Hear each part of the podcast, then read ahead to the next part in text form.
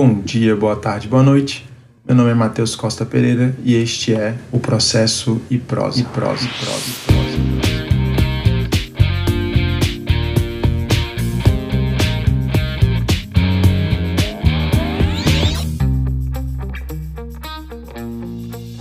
A Joana formulou a seguinte pergunta: Existe relação entre o direito líquido e certo e a tutela da evidência?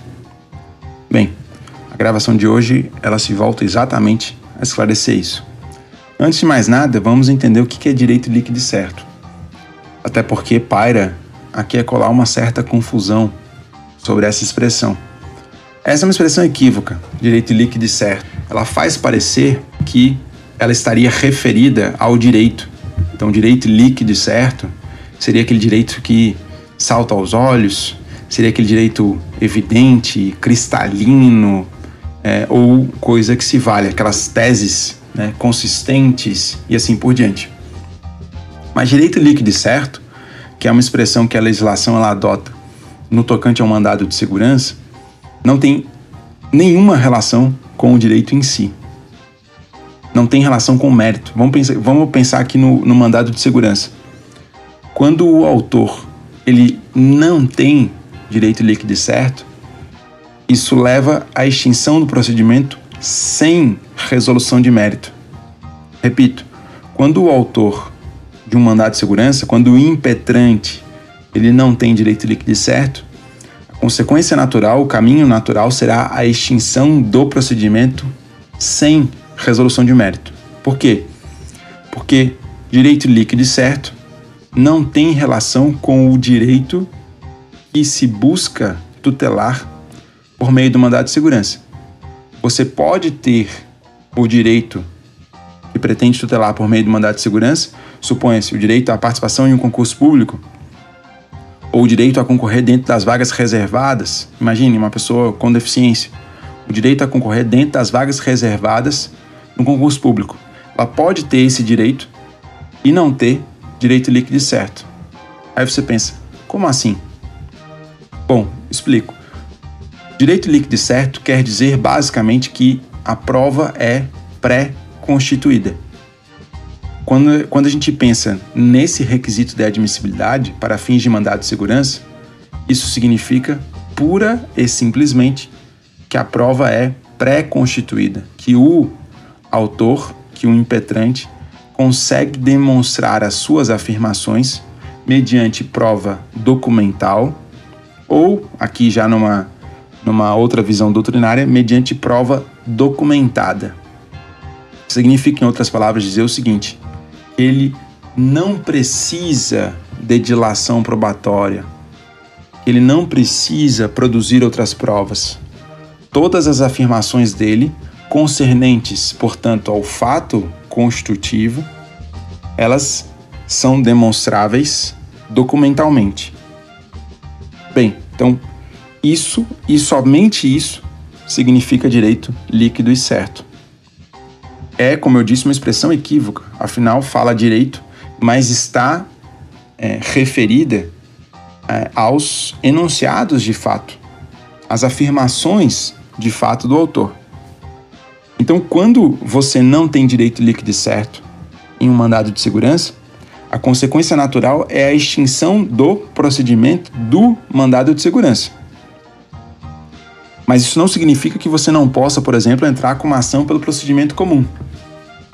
Então, imaginem, na situação que eu mencionei, uma pessoa com deficiência, ela ingressa com mandado de segurança para é, discutir por que é pessoa com deficiência. Ela entende que ela deveria concorrer dentro das vagas reservadas e no concurso público, no certame, a comissão organizadora entendeu que ela não seria pessoa com deficiência. Tá? Vamos pegar uma. Se vocês quiserem pesquisar depois, posso aqui dar uma situação concreta. Vamos imaginar a ambliopia. Ambliopia. A ambliopia é, é basicamente um impedimento que ocorre na visão e que existe uma série de decisões que equiparam a ambliopia à visão monocular, que é quando a pessoa, a acuidade visual em um dos olhos é inferior à média. E, e aí, nesse sentido, é, a pessoa praticamente não enxerga por um dos olhos, tem um campo de visão muito limitado, etc. É, tem a acuidade visual né, limitada e, nesse sentido, ela é considerada pessoa com deficiência para os fins normativos. Então, há julgados equiparando a ambliopia à visão monocular. E aí, visão monocular, ela está, é, ela tem respaldo em, entendimento simulado, mas a ambliopia não. Então supõe-se que tem uma divergência, tá? É, a pessoa ingressa na justiça com mandado de segurança. Em algum momento no mandado de segurança surge esse questionamento se não haveria necessidade de uma prova pericial. Afinal de contas, é necessário demonstrar qual é a acuidade visual e assim por diante. Eventualmente, se é, é, pode haver necessidade de uma uma perícia biopsicossocial, por exemplo, um exame biopsicossocial. Então, o fato é que pode, em algum momento do procedimento do mandado de segurança, surgir essa discussão. Há a necessidade de prova pericial para se determinar se essa pessoa deve ou não ser enquadrada como pessoa com deficiência, se ela tem ambliopia ou não. Então, imaginem que existe aí uma, uma falta de clareza em relação a todos esses aspectos. Isso vai significar o quê? Isso vai significar que ela não tem o direito de participar do concurso dentro das vagas reservadas à política de integração das pessoas com deficiência? Não. Isso vai significar apenas que ela não tem o direito ao mandado de segurança, porque ela não preencheu os requisitos próprios ao mandado de segurança, ela não tem direito ao mandado de segurança. E aqui tem uma, uma distinção básica que muita gente não percebe. O direito ao remédio, mandado de segurança, ele não se confunde ao direito que se pretende tutelar por meio do mandado de segurança. Você pode ter um e não ter o outro. Então eu posso ter o direito ao remédio, mandado de segurança, e não ter o direito que eu pretendia tutelar por meio do remédio. Ou eu posso não ter o direito ao remédio mandado de segurança, porque não preenchi os requisitos, como esse, essa situação hipotética que eu mencionei para vocês, mas eu tenho aquele direito é, de participar dentro das vagas reservadas. Então, nesse caso, extingue-se sem resolução de mérito, o MS, e a parte pode entrar com procedimento, pelo procedimento comum. Claro que a decisão mais acertada, e essa é uma, uma avaliação que tem que ser feita é, antes de se determinar qual, qual remédio processual, qual ação será ajuizada, é justamente esse. É verificar se, sobretudo diante de um, de um REACH, de um remédio constitucional, é verificar se é cabível efetivamente ou não. Então, existe direito líquido certo ou não? Ou, ainda que você tenha é, é, é certeza quanto à existência do direito líquido certo, que você vai ter que analisar igualmente, refletir é se a autoridade coatora suscitar a questão da, da de, uma, de uma prova pericial ou da necessidade de ilação probatória, será que isso pode efetivamente levantar alguma dúvida e fazer com que o magistrado é, entenda que o mandado de segurança não é, é apropriado à espécie? Então, todas essas questões, todos esses pontos devem é, ser considerados quando nós estamos aí imaginando que uma situação seja ou não do mandado de segurança. Esse, obviamente, que não é o único requisito, né? mas o, o direito líquido certo é um deles. Só a título de curiosidade, percebam o seguinte: o habeas data e o mandado de injunção, eles não na, na legislação, na, nem na Constituição e nem na, na, legislação específica de cada um desses remédios, não há a menção a direito líquido e certo. Não há. E, nada obstante, também quanto a eles, o, a jurisprudência ela se consolidou no sentido de que não é possível a dilação probatória. E não haveria a instrução probatória nesses, nesses remédios que o procedimento deles não comportaria. O fato é que esse entendimento é, a gente pode criticá-lo naturalmente, porque o que determina a impossibilidade de dilação probatória no mandado de segurança é o requisito direito líquido e certo, mas já está consagrado entre nós esse entendimento também quanto ao habeas data e quanto ao mandado de unção, cujos procedimentos, diga de passagem, foram inspirados também no do mandado de segurança. Bem, então essa é a primeira questão que eu pontuo aqui para vocês. A segunda questão que eu pontuo até em reforço da primeira, é que o direito líquido certo ele não tem relação com a complexidade da matéria que é submetida à jurisdição. A matéria ela pode ser um tanto quanto complexa. Se as afirmações de fato estão calcadas em prova pré-constituída, então a prova ela é, ela já existe, ela é anterior àquele procedimento judicial. É, Pré-constituída seria nesse sentido. É, então, é, nós existe direito líquido e certo. Essa, essa é uma, uma ponderação importante quando a gente pensa em mandado de segurança. Então, a complexidade da matéria que é submetida, ela não obsta o uso do mandado de segurança sob uma suposta alegação de que não haveria direito líquido certo. Existe.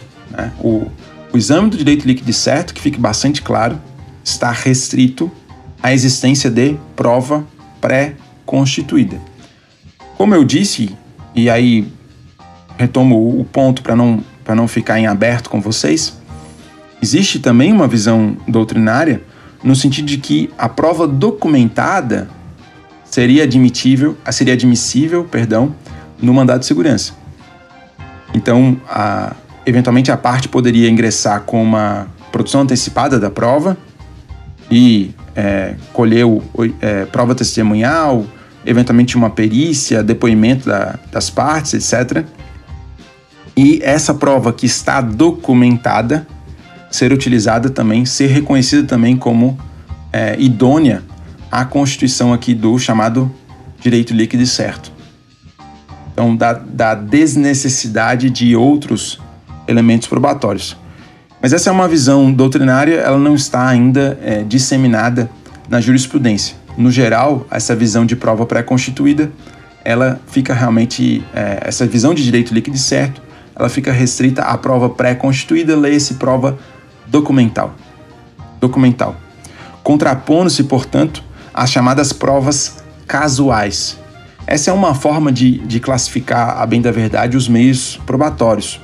Então a gente pode dizer que os meios de prova, eles ou são provas casuais ou prova pré-constituída. Provas casuais são aquelas cuja formação depende do contraditório, depende de um procedimento. Então nós temos aí a prova testemunhal, prova pericial, depoimento das partes, inspeção judicial, etc.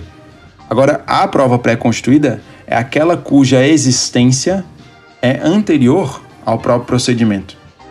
E o contraditório em relação a elas é um contraditório posterior. Vocês observam isso no, no procedimento. Então, como é que se dá o contraditório em relação aos documentos? Ora, se o autor anexa documentos com a sua petição inicial, o réu tem a oportunidade de se manifestar sobre esses documentos na contestação. Se o réu ele junta documentos na sua contestação, o autor tem a oportunidade de se manifestar sobre esses documentos em réplica. E se quaisquer das partes, em outro momento do procedimento, apresenta documentos, deve-se abrir prazo para a parte diversa também se manifestar. E aí pode questionar a eficácia probatória daquele documento, pode questionar se aquele documento ele é falso ou não, falsidade ideológica, falsidade documental, pode questionar a autenticidade do documento e assim por diante. Tá? Então, aqui só para esclarecer essa diferenciação entre provas casuais ou meios de prova casuais e prova pré-constituída. É, essa é uma classificação importante. Aqui eu não vou entrar nesse ponto para não sair realmente da, da, da, resposta e da discussão, mas quando a gente pensa na, nas problematizações no tocante à prova emprestada, as problematizações que existem, as questões sensíveis que existem em matéria de prova emprestada, elas alcançam as provas casuais. Não há questões sensíveis pode até haver algum tipo de discussão, mas não há questões sensíveis no tocante à prova pré-constituída. Dito isso, o, é, o artigo 311, inciso segundo, inciso segundo, então 311 que cuida, que sistematiza minimamente algumas situações de tutela da evidência, reiterando algumas situações, não todas, no inciso segundo, ele fala em as alegações de fato puderem ser comprovadas apenas documentalmente. E a segunda parte, houver tese firmada em julgamento de casos repetitivos ou em súmula vinculante. Então, repetindo, agora com a, com a leitura do caput.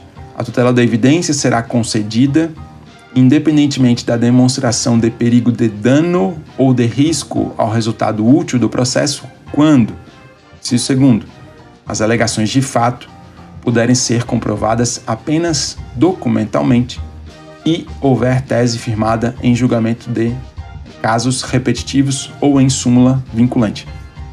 Então, a primeira parte desse inciso, alegações de fato comprovadas documentalmente, ela nos remete exatamente ao direito líquido e certo, a prova pré-constituída. Então, nessa primeira parte aqui, é como se o é, legislador ele estivesse mencionado o direito líquido e certo. Então, é, essa é a leitura possível de ser feita. Então, inciso segundo, quando houver direito líquido e certo e tese firmada em julgamento de casos repetitivos ou em súmula vinculante. A relação importante que existe entre direito líquido certo e tutela da evidência é, seria essa. Num dos incisos do artigo 311, está previsto também como possível situação de tutela da evidência, muito embora não seja o único requisito. Vejam que o, a parte final ela vai nos remeter a, aquelas hipóteses de provimentos vinculantes do, do CPC. Então, um dos requisitos aqui do inciso segundo seria justamente o do direito líquido e certo. Outra forma de compreender esse tema é, seria imaginar é, o cabimento de tutelas da evidência em mandado de segurança. Cabe tutela da evidência em mandado de segurança? Cabe. Tá? O, o procedimento do mandado de segurança ele permite tanto tutela de urgência quanto tutela da evidência. Então, outra forma que você poderia imaginar, e aí sem essa, essa restrição aqui do, do artigo 311, inciso 2 seria exatamente que no mandado de segurança, eventualmente, em virtude da matéria que está sendo discutida, demonstrada a probabilidade do direito, ainda que não exista urgência, seria admissível a tutela da evidência. Então, eu agradeço a sua pergunta, agradeço a sua provocação e espero ter esclarecido o tema para você.